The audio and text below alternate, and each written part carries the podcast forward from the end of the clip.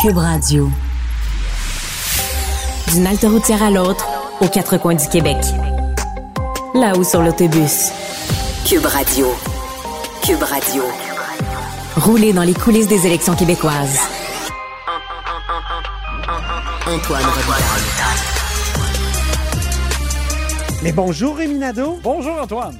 chef de bureau parlementaire à l'Assemblée nationale pour le journal et le journal. Quel bonheur d'être de retour en studio. Oui, ça fait plaisir de, Oui. de se voir en, en vrai et de, de se parler dans le même... Je dégage pas trop une odeur d'autobus. Non, ça va. OK, bon, Ni moi de surchauffe intellectuelle. c'est vrai. Il paraît que tu vas virer fou, c'est ça qu'on m'a dit. Cinq parties, c'est difficile à couvrir, hein, Oui, Rémi? oui, je pense que tous les euh, chefs de bureau, euh, peu importe le média, là, euh, voient à quel point là, c'est une tâche colossale, mais c'est excitant, par exemple. Ben oui, puis en plus, tu vas faire des fois en fin de semaine des belles petites virées en région. Exact. Où, où vas-tu en fin de semaine? Je le dis pas. Je vais en parler une fois que ça sera fait. Ben, on en reparle la semaine prochaine. Commençons par les bons coups et les mauvais coups. En fait, c'est ça qu'on fait aujourd'hui, les bons coups et les mauvais coups de la semaine. On commence par euh, les bons coups et les mauvais coups rouges Oui. avec Dominique Anglade. Alors, dans le cas de Dominique Anglade... Ça va mal. Oui, j'ai trouvé qu'il y avait beaucoup de confusion euh, dans son message aujourd'hui. Il a présenté euh, le plan en santé. On- il n'y avait pas de grande surprise parce que euh, son, sa plateforme a été dévoilée déjà avant les vacances. Mais je trouve particulier qu'elle dise qu'elle va utiliser les 6 milliards prévus pour le tunnel CACIS pour créer 2000 lits supplémentaires dans le réseau de la santé, alors que elle, de son côté, elle dit qu'elle va faire un tramway Québec-Lévis sans savoir par où il va passer, puis si c'est sur un pont ou dans Peut-être un tunnel. Exactement. Et là, c'est comme si ça, c'était gratuit. Parce que, je dire, si elle prend l'argent du, du tunnel caquiste pour des lits dans, dans les hôpitaux, ben il n'y en aura plus pour Ben son projet de mobilité. Alors, c'est- à n'y rien comprendre. La question lui a été soulevée, puis elle a dit oui, mais, oui, mais nous, on va faire des études avant, puis on verra, mais c'est parce que ça ne sera pas gratuit. L'étude ne dira pas que ce sera gratuit. Donc, j'ai trouvé ça extrêmement particulier. Euh, D'autant plus aussi qu'elle, qu'elle- dans, dans- dans sa vision, elle dit Ouais. qu'ils prennent 10 milliards du tunnel CACIS, là, 6 milliards pour la santé, puis 4 milliards en éducation. Mais le tunnel CACIS, maintenant, ce n'est plus 10 milliards, justement, c'est 6,5. En tout cas, du moins selon l'estimation de, de la CAC. Euh, donc, j'ai trouvé ça particulier. Elle accepte, au- autrement dit, l'estimation de 6 milliards. Ben oui et non, parce si- qu'elle elle dit qu'elle prend aussi comme un autre 4 milliards pour l'éducation. Donc euh, Ah bon? euh, là, ça devient dur à suivre. Et dur à suivre aussi, j'ai trouvé sa réaction à une histoire. On va y revenir quand on parlera de Paul Saint-Pierre Plamondon, mais une candidate du Parti québécois de la Val-des-Rapides qui a tourné dans des scènes osées. Euh, il y a eu un, un texte dans un journal local euh, du côté de Laval et le journaliste a demandé en réaction le candidat libéral euh, du comté voisin Ben oui. qui a déjà été en politique municipale avec cette dame-là. Et, euh, et lui a réagi en disant Moi, avoir su, je ne l'aurais jamais pris dans mon parti municipal, ce qui n'avait pas de bon sens. Ça, disquali- Ridicule. ça disqualifie pas quelqu'un de, la faire, de, de faire de la politique, d'avoir, euh, tourné une, une scène osée dans un film ou un, contenu sur le web, là, peu importe. Et, et Dominique Andelade s'est fait questionner là-dessus, puis elle n'était pas capable de dire que son candidat l'avait échappé. Euh, là, il tournait, elle a dit oui, mais il, il respecte les valeurs libérales. Les bons coups maintenant, est-ce qu'il y en a? Ben, il y en a. Écoute, j'ai passé une semaine sur la caravane libérale. Là. Ouais, il y, en a moins. C'était plus le Parti libéral qu'on connaît, qu'on a Non. connu. Bon, euh, écoute, je dirais euh, le fait que là, maintenant, on ne parle plus constamment de son manque de candidats, là, parce que maintenant, le 125 candidats, c'est pas, pas grand-chose. Et aussi, je dirais que moi, je suis d'accord avec l'idée. Un que- excellent coup, elle a des candidats. Mais je suis aussi d'accord avec l'idée qu'elle a proposé d'abolir les frais de garde le midi à l'école euh, au primaire. Parce que ça, moi, je trouve que ça a toujours été un non-sens. On dirait Ouais. que c'est quelque chose qui a été. On dirait qu'à un moment donné, on accepte, on paye, on se pose pas trop la question. Ça n'a pas rapport qu'on doive payer des frais de garde juste pour faire chauffer le lunch de nos enfants Ben primaire. Alors, euh, ça, c'est une bonne idée. Paul Saint-Pierre Plamondon, maintenant, le mauvais coup. Ben, le mauvais coup, c'est vraiment le, tweet de trop. Euh, il l'a admis aujourd'hui. Euh, des fois, on dit euh, faute avouée à moitié pardonnée. Mais donc, il, ça, manquait de, ça manquait de classe là, et de, de noblesse, je dirais, Ben d'élévation. Le fait de, de s'offusquer que le drapeau soit mis en berne à la suite du décès de, de la reine. Donc, il a admis que c'était comme une réaction trop hâtive. Il avait l'impression, lui, qu'il s'adressait au gouvernement du Québec. C'était bon. Alors, euh, comme je disais, c'est un mauvais coup. Euh, François Legault, d'ailleurs, lui est tombé dessus euh, cet après-midi en disant que euh, c'était petit Mm. et qu'il avait fait de la petite politique. Le bon coup? Le bon coup euh, pour Paul Saint-Pierre Plamondon, je dirais justement sa, sa- sa défense euh, convaincante euh, de, de- de sa candidate de Laval des Rapides, dont je, je viens de faire mention de, de cette histoire-là. Donc, Mhm. Paul Saint-Pierre Plamondon est allé rapidement euh, sur la place publique, euh, d'abord sur les réseaux sociaux pour se ranger derrière elle, dire qu'elle avait tout son appui. et il a dit, donc, quand il a pris la parole, que c'était campagne de salissage qui était dégueulasse. Je suis d'accord avec lui. Euh, c'était vraiment, euh, c'était de mauvais goût. Même, j'ai trouvé, en tout cas, écoute, le, le texte qui a été fait là-dessus euh, dans l'hebdo local, Terrible. ça ne volait pas haut. Et aussi, je dirais, dans le cas de PSPP, je suis d'accord aussi avec la, la- la- mesure qu'il a proposée cette semaine pour ramener plus de travailleurs âgés euh, au travail. Euh, c'est un peu complexe, par contre, mais c'est le fait, de, dans le fond, de- de- d'accorder un rabais d'impôt de 15% sur le 35 000 euh, de revenus là, que les aînés vont faire, par exemple, en, en revenant justement là, dans le milieu du travail. Alors souvent, ils se disent, ben ça vaut pas la peine. euh, je- en, gagnant plus d'argent, je paye plus d'impôts. Ouais, les reste- libéraux ont quelque chose comme ça aussi. Oui, ben en fait, justement, les libéraux, c'est plus simple parce qu'ils disent carrément le 15 000 d'exemption de base pour les aînés, on le monte à 30 000. C'est ça. Et c'est plus facile à comprendre que donner 15% de rabais sur Ah 35 oui, 000. ok, Bon. je comprends. Mais, mais quand même, je je dirais quand même sur le fond, c'est euh, la, la volonté, là, je dirais, là, de, de donner plus d'aînés au travail, c'est une bonne idée. François Legault. François Hey, moi, Legault. je l'ai vu en point de presse tout à l'heure. On est vendredi après-midi, là. Mais bon Dieu Seigneur, qui. On dirait qu'à chaque phrase, il se calait. sur, le, sur, sur le tunnel, entre autres. Oui. Tunnel ou pont. euh, finalement, c'est tunnel. Aïe, aïe, aïe. Ah, mais ça, c'est parce que moi, j'ai eu l'impression qu'il il- il- ce qu'il a dit, c'est que les gens ont le choix entre un pont et un tunnel parce que les conservateurs présentent un pont. Mais il n'y a, jamais été question que la CAQ euh, fasse. Ben, je veux dire, pas, pas- pas dans un passé récent, là, euh, que la CAQ fasse un Non, mais le pire, c'est quand il dit Je suis sûr que les études qu'on va faire vont aboutir Ouais, ouais, à la conclusion que je veux. Mais en tout cas, ça donne pas euh, confiance dans le processus. Ben, en tout cas, fait que donc, pour toi, c'est un mauvais coup. Euh, moi, je, je te dirais le mauvais coup aussi, bon, on en a parlé cette semaine, c'est vraiment ses propos sur l'immigration euh, en liant là, la protection des valeurs québécoises face à une, une augmentation de l'immigration euh, qui faisait comme un lien avec la violence. Donc, ça, Ouais, ça, ça, a été vraiment, vraiment mauvais.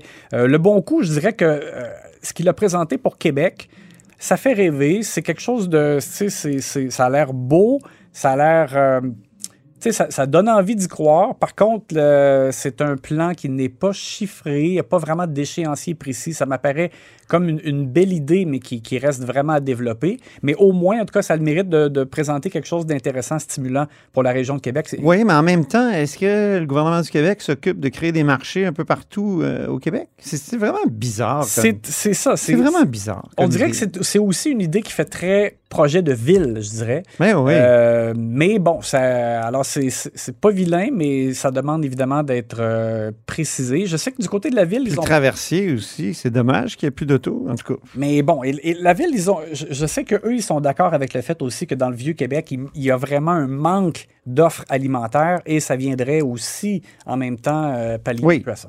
Ça, c'est bon, c'est vrai. C'est vrai. Gabriel Nadeau-Dubois, mauvais coup.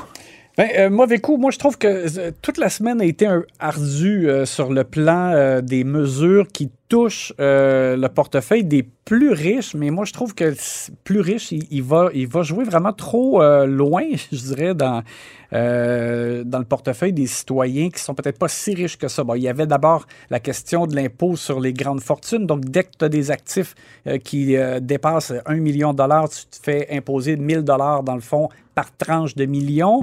Mais là, bon, euh, ça inclut, par exemple, l'équipement agricole, tout ça. Euh, moi, je trouve que ça, c'est c'est extrêmement discutable Et, aujourd'hui, ben, il Ça inclut les quotas aussi. Oui, c'est ça. Ça, c'est. Oh, il était mal à l'aise à l'UPA, euh, Gabriel Nadeau-Dubois, quand on lui a dit, mais les quotas, parce qu'il y a bien des producteurs agricoles qui sont riches de leur quota, mais qui ne sont pas nécessairement riches euh, à dépenser des sous là. là. Euh, non, mais, euh, donc, il était mal à l'aise. Déjà que les terres agricoles, il avait dû faire volte-face. Il avait dû reculer. Et puis, ben là, pour l'imposition des riches, donc une augmentation des impôts qui fait en sorte que dès que tu gagnes 100 000 et plus, par exemple, à 100 000 c'est 170 je pense. Là, c'est pas, c'est vraiment, c'est plutôt minime. Mais à 125 000 là, tu te ferais imposer 670 de plus. À 150 000 on, passe à 1130 dollars. Alors, je trouve juste que et, dans la grande entrevue. C'est pas des gros montants. C'est pas des grands montants, mais quand j'ai fait l'entrevue euh, pré-campagne avec Gabriel Nadeau-Dubois, je lui avais dit est-ce que vous allez tenir compte du fait que quelqu'un, par exemple, peut gagner 105 000 et euh, avoir un conjoint qui euh, gagne juste 25 000 ou 30 000 Alors, à deux, ils sont de la classe moyenne. Ils sont pas riches, tu sais. Hmm. Et il m'avait dit oui, on va le faire intelligemment. il avait dit oui. Il avait dit on va le faire intelligemment pour pas pénaliser la classe moyenne. Mais là, finalement, il n'y a rien de ça. Il y a pas, on ne tient pas compte comme d'un revenu familial. Donc, moi, je trouve qu'il va trop loin là-dessus. Hmm. Mauvais coup pour moi. Moi, j'ai trouvé que la présentation du cadre financier aujourd'hui, le vendredi matin, c'était pas mal un bon coup. Parce que Québec solidaire doit devenir crédible quand il est question de chiffres et de finances publiques. Il y a quand même deux professeurs d'université, dont une chercheure, Christine Gilbert, qui se présente dans Lobinière, qui, qui est spécialiste en finances publiques, la dette du Québec, le fonds de génération, c'est sa spécialité. Elle était là et elle était crédible, euh, comme Simon euh, Tremblay-Pépin l'est.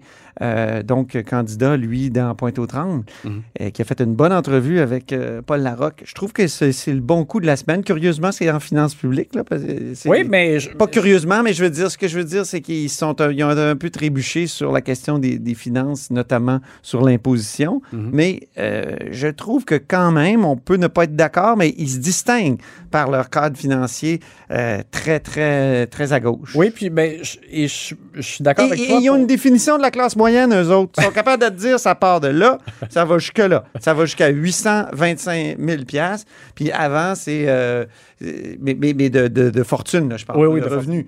Et euh, le, le, le, premier, c'est le premier seuil, c'est 22 500. Euh, mais c'est ça, moi je t'accorde et, c'est la raison aussi pour laquelle ça pourrait être le bon coup, c'est la rigueur dans leur présentation, même pour le cadre aussi, euh, le plan de réduction des GS, j'allais dire. alors moi, dans certains cas, je suis pas d'accord avec les choix, mais effectivement, je leur accorde qu'ils ont vraiment eu euh, ils ont fait l'effort pour présenter vraiment des, plans avec rigueur. C'est un parti qui se professionnalise euh, beaucoup. Mhm. Parti conservateur, en terminant rapidement, il nous reste très peu de temps. Bon, Éric Duhem, quel clientélisme j'ai trouvé là, sa, euh, sortie. ça m'a fait du bien. Sa sortie auprès des Anglos à Montréal, avec une affiche en anglais d'ailleurs, Bill 96. donc ça, pour moi, c'est un, c'est un mauvais coup d'Éric Duhem. Le bon coup, c'est drôle, c'est drôle à dire, mais je trouve qu'il a à part ça, à part cette journée-là, il a fait moins de vagues pour des mauvaises raisons euh, que la, première semaine. Euh, il a été moins sur la défensive, j'ai trouvé. Donc, euh, je trouve que c'est une meilleure semaine pour Éric Duhem. Et l'idée de ne plus taxer les biens usagés, je suis d'accord avec ça. Merci beaucoup. On ne sait pas combien ça coûterait. Merci beaucoup, Rémi Nadeau. Au revoir. Antoine Revitaille. Il pourrait nous réciter la Constitution canadienne mot par mot. Mais il aime mieux animer son émission. L'environnement occupe une bonne place en cette élection et nous avons le bonheur d'avoir avec nous, ça fait longtemps qu'il est venu à l'émission, nul autre que Louis-Gilles Francard. Bonjour Louis-Gilles. Bonjour Antoine. Ça me fait grand plaisir. Il paraît que la saison de la pêche, euh, me disais-tu tout à l'heure, à micro fermé, est, donc euh, terminée ou se termine demain, puis c'est la chasse qui commence? En fait, c'est ça. En fin de semaine, c'est la fin de la saison de pêche et le début de la saison de chasse au petit gibier. Alors, euh, tu t'imagines que je vais être dans la forêt avec ma nouvelle épagnole française. ah, formidable. Oui, ça va être formidable. On a déjà parlé de chasse à l'émission, mais là, aujourd'hui, j'aimerais t'entendre sur les plans de, des différents partis les plans verts, je pourrais dire, ou les plans en environnement, parce que cette année, contrairement à plusieurs années euh, auparavant, il, y a des plans assez étoffés, là, euh, notamment au Parti québécois et à Québec solidaire. Effectivement. Euh, on pourrait dire d'ailleurs qu'il y a deux plans qui sont sérieux. C'est les deux que tu viens de nommer, QS et le PQ. Parce qu'ils visent globalement là, des grands sujets. L'étalement urbain, il augmente considérablement le transport en commun y compris en région, ce qui est nouveau. Ils vont lier les subventions à la performance environnementale des entreprises. Ils fixent une progression des mesures anti-gaz à effet de serre avec qui proposent des suivis. Ils proposent de rattacher ce dossier pour qu'il soit absolument prioritaire au premier ministre directement qui en serait redevable devant la population. Hmm. C'est quand même important. Et, et aussi, chose qui a passé complètement inaperçue dans les médias, ils proposent une des plus importantes améliorations euh, à l'environnement du Québec. Ils disent tous les deux qu'on va, si, jamais ils prenaient le pouvoir, ce qui est moins certain quand même, là, euh, mais ils proposent l'abolition des glyphosates et des néocotinoïdes en agriculture, qui sont les deux pesticides qui ont présentement le plus d'impact négatif, négatif sur les cours d'eau. Moi, je, moi, je descends de l'autobus de Québec solidaire. J'étais dans l'autobus euh, orange là, pendant, pendant depuis dimanche dernier. Euh, et, la question a été posée à Gabriel Nadeau-Dubois sur les glyphosates et j'ai trouvé, malgré tout, qu'il. Euh, comment dire, qu'il était hésitant. Euh, il dit oui, on va l'annuler, mais il faut donner. Puis on était à l'UPA hein, quand, quand on lui a posé la question. Donc, il dit il faut donner aux agriculteurs le temps de se défaire de tout ça. Donc, on dirait qu'il voulait, qu'il se disait qu'on voulait qu'on gagne, il voulait que, que, leur donner du temps, quoi. C'est ça. Oui, en fait, le PQ est plus musclé là-dessus dans sa proposition. Il dit on va les abolir, euh, eux autres promettent de les abolir dans les 100 premiers jours d'un mandat du, de gouvernement. Alors, hmm. c'est évident que la transition serait plus raide, mais le besoin est tellement urgent que moi, je pense que ça s'impose. C'est comme permettre à la Noranda de continuer de dépasser les normes. Ah oui. pas plus acceptable. Les néonicotines et surtout les glyphosates, c'est un véritable poison pour les cours d'eau. Alors, tu sais, c'est fait pour tuer euh, des, des, des, des micro-organismes, ben oui. des insectes. Alors, c'est évident que quand ça rentre dans les cours d'eau, c'est pas pour améliorer la condition de l'eau. Alors, c'est pour ça que bannir ça, avec les quantités qu'on utilise présentement au Québec, et alors qu'on connaît des, méthodes alternatives, c'est certain que s'ils prennent la mesure dans les 100 jours, ils pourraient dire euh, dans les 100 jours, on prend la décision d'y aller progressivement. Il ouais. faut pas oublier qu'en politique, ce genre de subterfuge euh, euh, se produit souvent. Oui, parce que les, agriculteurs et producteurs sont souvent dépendants de ces affaires-là aussi. Hein? Ben, jusqu'à un certain point. Une chose est certaine, c'est que ça lui coûte une fortune de mettre ça dans les champs et ça réduit leur profit. Il y a bien des gens qui ont expérimenté une réduction draconienne de ces produits-là qui disent que, ayant économisé tout ça, le profit net n'est pas, est pas considérablement moindre. Ah oui, OK. Oui, c'est ça aussi. Il faut bien considérer une chose, c'est le profit net qui compte pour un agriculteur. C'est ça. Et, s'il est obligé d'investir des sommes considérables dans les pesticides et dans la mécanisation pour les épandages et tout, euh, ça réduit ses profits. Et ceux qui n'en ont pas du tout, qui prennent des méthodes alternatives, eh ben, ils sauvent beaucoup d'argent. Ils vont peut-être avoir une production inférieure un peu, mm-hmm. mais d'un autre côté, c'est net. Alors, c'est pour ça qu'il y a un gros débat dans le milieu de l'agriculture sur cette question-là. Puis c'est pas clair que c'est le lobby des pesticides qui a raison. Parlons des plans climat un peu plus en détail. La coalition Avenir Québec a la cible, euh, c'est pas la moins ambitieuse parce que on sait que le Parti conservateur a tout simplement pas de cible, mais euh, moins 37,5, est-ce que c'est pas la plus réaliste? Je me pose la question parfois. Peut-être que Québec solidaire est beaucoup plus beaucoup plus ambitieux que le Parti québécois aussi, mais est-ce que c'est possible?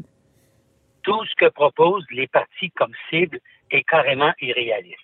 Euh, je veux dire, même le 37,5% je ne crois pas qu'aucun gouvernement peut décemment y arriver dans les prochaines années d'ici 2030. Ah oui? Ça pourrait, ça pourrait s'approcher. Mais regarde, on, a baissé les réductions de gaz à effet de serre de 2,7% depuis 1990. Ah mon Dieu! C'est rien! Ben, c'est ça, viser 30 seulement, là, si on visait 30% pour 2030, ça veut dire qu'il faudrait, dans les huit prochaines années, réduire de 25% la totalité de nos combustions, de, de, de notre consommation de combustible moi, je pense que ça rentrerait dans le corps de pas mal de monde qui aurait des réactions très fortes. faut y aller avec des plans qui vont être fonctionnels, qui vont être réalistes, même si ça fait mal, mais qui sont réalistes et qui donnent des résultats. Mhm. Malheureusement, ils sont pas tous à la table. J'ai vu beaucoup de choses là-dedans qui me semblent relativement irresponsables. Comme quoi, par exemple? Donne-moi un Ben, exemple. Quand on, dit, par, quand on dit, par exemple, éliminer les voitures euh, à gaz d'ici 2030, d'autres disent 2035, d'autres disent 2040. Oui. L'objectif est louable, mais ce n'est pas la solution environnementale la plus intéressante. Quand tu penses qu'avec les batteries que tu as dans une voiture électrique, tu peux faire quatre voitures hybrides rechargeables dont tu vas réduire la consommation d'essence de 80 à 90% C'est pour ça que les deux grandes commissions scientifiques qui se sont penchées sur la question au plan international ont conclu que le tout électrique, dans le cadre de la pénurie actuelle de, de métaux euh, rares, Oui. euh, et, et compte tenu de l'impact de la recherche des métaux rares sur les populations, allez en parler aux gens qui vivent à côté de ces mines-là, qu'est-ce qu'ils en pensent. Hmm. Ils disent, ben écoute, si tu mets 400 livres, 400 kilos de batterie dans un auto électrique, euh, il y a près de 20% de son poids, qu'il transporte, elle transporte des, des- des batteries. Alors, tu as de l'électricité pour transporter des batteries. Un hybride rechargeable, qui, elle, va permettre de réduire de 90% la consommation d'essence, parce qu'avec le 70-80 km d'autonomie que tu as, tu es capable de faire 90% de tes déplacements en tout électrique, mais tu le fais avec le corps les Mhm. batteries toute électrique, ce qui veut dire que avec les batteries d'une toute électrique, tu peux faire quatre électriques rechargeables. Si tu sauves, les- sauves l'essence d'une voiture contre 4 à 90 il me semble qu'environnementalement parlant, il y a un calcul simple à faire. Ben oui. L'électrique n'est pas, est pas la meilleure solution. Et ça, c'est pas moi qui le dis, c'est deux grandes commissions scientifiques internationales en France et en Angleterre qui ont conclu à ça. Alors, tu sais, mais Hydro-Québec puis le gouvernement, ils veulent faire des profits, puis ils s'imaginent que créer l'image du tout électrique, c'est parfait. Il y a une espèce de mythologie environnementale autour de ça aussi. Le réalisme, c'est pas ça. Moi, Hmm. je pense que on aurait euh, les, les- les aides à la subvention devraient aller du côté de l'hybride rechargeable. Parce qu'il faut pas oublier une chose. Si on veut des tout électriques, là, euh, même là, en disant d'ici 2080, euh, en pardon, 2040 ou 2035, mais Oui. tout électrique, mais tu vas avoir quoi, 10-15% du parc automobile en tout électrique. Les ça. autres voitures, on va pas les jeter à la poubelle ou dans le club Saint-Laurent. Ils vont continuer de rouler encore pendant 10-15 ans. Alors, c'est, c'est- tu, tu réduis pas pour autant tes gaz à effet de serre. Si tu mets par contre un bonus-malus en action maintenant et que tu privilégies par des subventions. Le, le, euh, le- l'hybride rechargeable, tu es capable d'avoir une réduction de consommation du parc automobile Tu- de 30-35 Tu parles du, du bonus-malus. euh, Oui. tu, tu parles du bonus-malus, c'est intéressant. Ça fait partie du plan de Québec solidaire, le bonus-malus, avec beaucoup d'excep- d'exceptions, notamment pour les familles nombreuses, puis euh, quand on l'utilise pour le travail. Qu'est-ce que tu penses de ce bonus-malus, de, de la formule de Québec solidaire? Bah, c'est, correct qu'il faut toujours qu'il y ait un certain nombre d'accommodements, euh, mais tu vois, il peut y avoir des... Si tu dis qu'une famille a besoin d'un véhicule plus gros, ben, tu peux avoir un véhicule plus gros électrique. Trompe-toi pas, ça existe aussi. Mais si tu avais des hybrides rechargeables, tu aurais les mêmes grosseurs de véhicules où tu pourrais réduire. C'est qu'en fait, il faut que les malus-bonus visent non pas le type de véhicule comme les partis le proposent en général. On va taxer VUS. Mais il y a des VUS qui consomment moins que des grosses voitures. Ben oui. Il faut, c'est, c'est de viser le, le, le- le- comment dire, le, malus, l'ajuster sur les émissions de gaz à effet de serre. Quand tu fais ça, là, tous les véhicules, quel que soit le type, sont tous sur le même pied. C'est ce que tu vises, c'est la réduction des gaz à effet de serre. Là, tu crées un incitatif qui est puissant et qui marche, qui permettrait immédiatement de modifier le marché et radicalement, en quelques années. Est-ce qu'une des pires idées euh, sur la table actuellement, est-ce qu'elle n'est pas au Parti libéral avec le tout à l'hydrogène? Ben, le, tout à l'hydrogène, euh, d'abord, les manufacturiers euh, vont dire que mettre de l'hydrogène dans des véhicules, certains types de véhicules, ça a peut-être du bon sens, comme on pense par exemple les, les gros euh, camions qui font des, des 1000 kilomètres par jour. C'est sûr qu'avec des batteries électriques, dans le moment, ils n'ont pas cette performance, ils sont loin d'avoir cette performance. Embarquer là-dedans un bon réservoir de, d'hydrogène, c'est peut-être une solution pour remplacer l'essence ou le reste du pétrole. Par contre, c'est bien mieux de mettre des piles électriques parce que quand tu convertis euh, l'eau en hydrogène, puis tu utilises l'électricité, tu as une énorme perte d'énergie. Mm-hmm. Tu viens de la mettre directement et de l'utiliser directement dans le moteur électrique de la voiture avec une hybride rechargeable ou une toute électrique. Tu as moins de pertes. Par contre, il est certain qu'à l'échelle planétaire, il va y avoir une utilisation de l'hydrogène de plus en plus importante pour remplacer d'autres combustibles fossiles. Et là, le Québec est bien situé s'il y a effectivement des excédents d'énergie. Mais si ça l'oblige à faire des nouveaux barrages pour aller amputer dans la biodiversité, là, ça devient une solution cauchemar. Ah oui. Il reste à peu près plus de rivières vierges au Québec. Mais là, quand tu Il reste la, la Magpie après ça. À part ça, c'est quoi? Oh, il reste la rivière aux feuilles dans le Grand Nord. Il reste plein de grands. Ils sont loin. Ce sont des fleuves, ou ce sont des fleuves très loin. Alors qu'il faudrait, avec de l'éolien, c'est beaucoup, ce serait beaucoup plus intelligent de faire ça plus au sud ou à, mi-chemin entre le Grand Nord, il y a des ressources éoliennes au Québec. C'est pas pour rien que la NASA, dans une étude des vents de toute l'Amérique du Nord, du Mexique jusqu'au pôle Nord, disait le Québec est à hmm. l'éolien ce que l'Arabie saoudite est au pétrole. Ben oui. Le Québec possède 20% de tout le gisement éolien de l'Amérique du Nord. Ben oui, tu as écrit ça dans le devoir il y a quoi, il y a 20 ans? Il y a 20 ans, tu as 30 ans. 30 ans, pas loin, oui. Louis-Gilles, en terminant, l'idée qui t'a semblé la meilleure dans, tous les plans, là, celle qui t'a le plus euh, séduit? Ben moi, je dirais que c'est le dépôt d'un budget carbone de, Q, de QS, c'est-à-dire que le Québec se dirait, cette année, on ne dépasse pas tant d'émissions, puis on va distribuer les contraintes dans les différentes clientèles. C'est comme ça que la Grande-Bretagne fonctionne, qu'elle a réussi à réduire, non pas de 2% depuis 1990, mais de près de 20% depuis 1990. Ah oui. Et de faire en sorte qu'un budget carbone, tu es obligé d'atteindre tes cibles. Et si tu vois que tu les as pas atteints l'année suivante, dès l'année suivante, tu es obligé de corriger le tir, d'ajouter des contraintes, faut que tu y arrives. C'est comme le budget financier de l'État. Si tu n'arrives pas une année, on se reprend l'année suivante, puis on coupe en quelque part. Mais le danger, est-ce que c'est pas de, de créer des gilets jaunes? Oui, mais toute la question est est-ce qu'on va accepter dans notre société la tyrannie d'une minorité? Euh, par exemple, on n'a pas accepté, même si ça, ça a joué fort, qu'à Ottawa, il y en ait quelques-uns qui bloquent la colline parlementaire pendant plus de deux semaines. Ouais. Euh, si tu as des gilets jaunes qui veulent pas comprendre que la société est en, est en train de boster le climat de la planète, dont eux-mêmes et leurs enfants vont souffrir. sais, le déni, l'aveuglement, c'est pas une vertu devant laquelle la société doit plier. À un moment donné, des leaders qui ont le sens commun, le sens de l'intérêt général et qui font preuve de leadership disent, je m'excuse, on va avancer. Et la minorité, je m'excuse, elle va devoir se rallier à la majorité. Sinon, on va prendre les moyens. Est-ce que, parce qu'il y a des gens qui ne sont pas d'accord avec les lumières rouges, on accepterait-tu que 10% de la population passe les lumières rouges parce qu'ils sont pas d'accord? Merci beaucoup, Louis-Gilles. C'est un bon mot de la fin. Puis au grand plaisir de te retrouver après la chasse. Alors, au plaisir. Salut. Et c'est ainsi que se termine la hausse sur l'autobus, mais en studio, en ce vendredi. Merci beaucoup d'avoir été des nôtres. N'hésitez surtout pas à diffuser vos segments préférés sur vos réseaux. Ça, c'est la fonction partage. Et je vous dis à lundi.